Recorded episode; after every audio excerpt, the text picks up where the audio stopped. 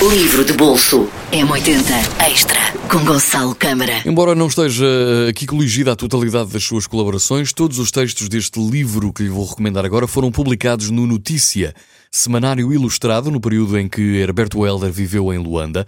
Correspondem a pouco mais de um ano de colaboração entre abril de 1971 e junho de 1972, em que o poeta assinou como Herberto Helder e Luís Bernardes.